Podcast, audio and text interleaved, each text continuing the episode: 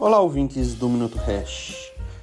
Quarta-feira, 29 de novembro de 2023, 4 horas da tarde, e chegamos ao último Minuto Hash de novembro.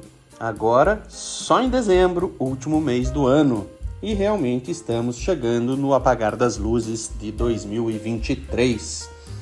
No Senado, fiquei aguardando para ver se conseguia esperar pela votação do projeto de lei é, da taxação dos super ricos, como está sendo divulgado pelo governo, que é a taxação de fundos é, exclusivos fechados no Brasil e de investimentos no exterior, onde foi incluído de forma irresponsável e incompleta criptoativos, ou seja, criando uma diferença é, fiscal entre ativos, é, criptoativos no exterior ou no Brasil, sem sequer sabermos o que significa isso. E isso vai ficar a cargo da Receita Federal do Brasil e da Secretaria Especial do Ministério da Fazenda a definirem quando quiserem. Ou seja, provavelmente vai passar no Senado, será sancionado pelo presidente Lula,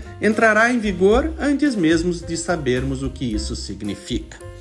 É, também tivemos recente, ontem, se não me engano, o presidente em exercício, Alckmin, dizendo que o próximo passo do remessa conforme é retomar o imposto de importação para as compras até 50 dólares. Blusinhas da Shein, AliExpress e etc. voltarão a ser taxados, mesmo que de pequeno valor. Isso deve agradar bastante a base populista do governo. Só que não.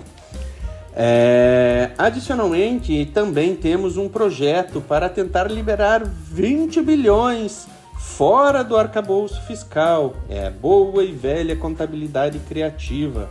Ou seja, eu tenho responsabilidade fiscal, porém, é, isso não considera, isso não conta, aquilo também não. Enfim, o texto prevê que despesas voltadas ao Programa de Incentivo à Permanência de Estudantes no Ensino Médio não sejam contabilizados na regra fiscal. Enfim, buscamos é, responsabilidade fiscal, pero no mucho. Buscamos é, simplificação e transparência, pero no mútil. No final das contas, o que importa é arrecadar, arrecadar e arrecadar. Boa semana a todos.